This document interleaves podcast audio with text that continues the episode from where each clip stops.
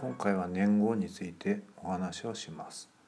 年号とは昭和とか平成令和など西暦とは違いますね。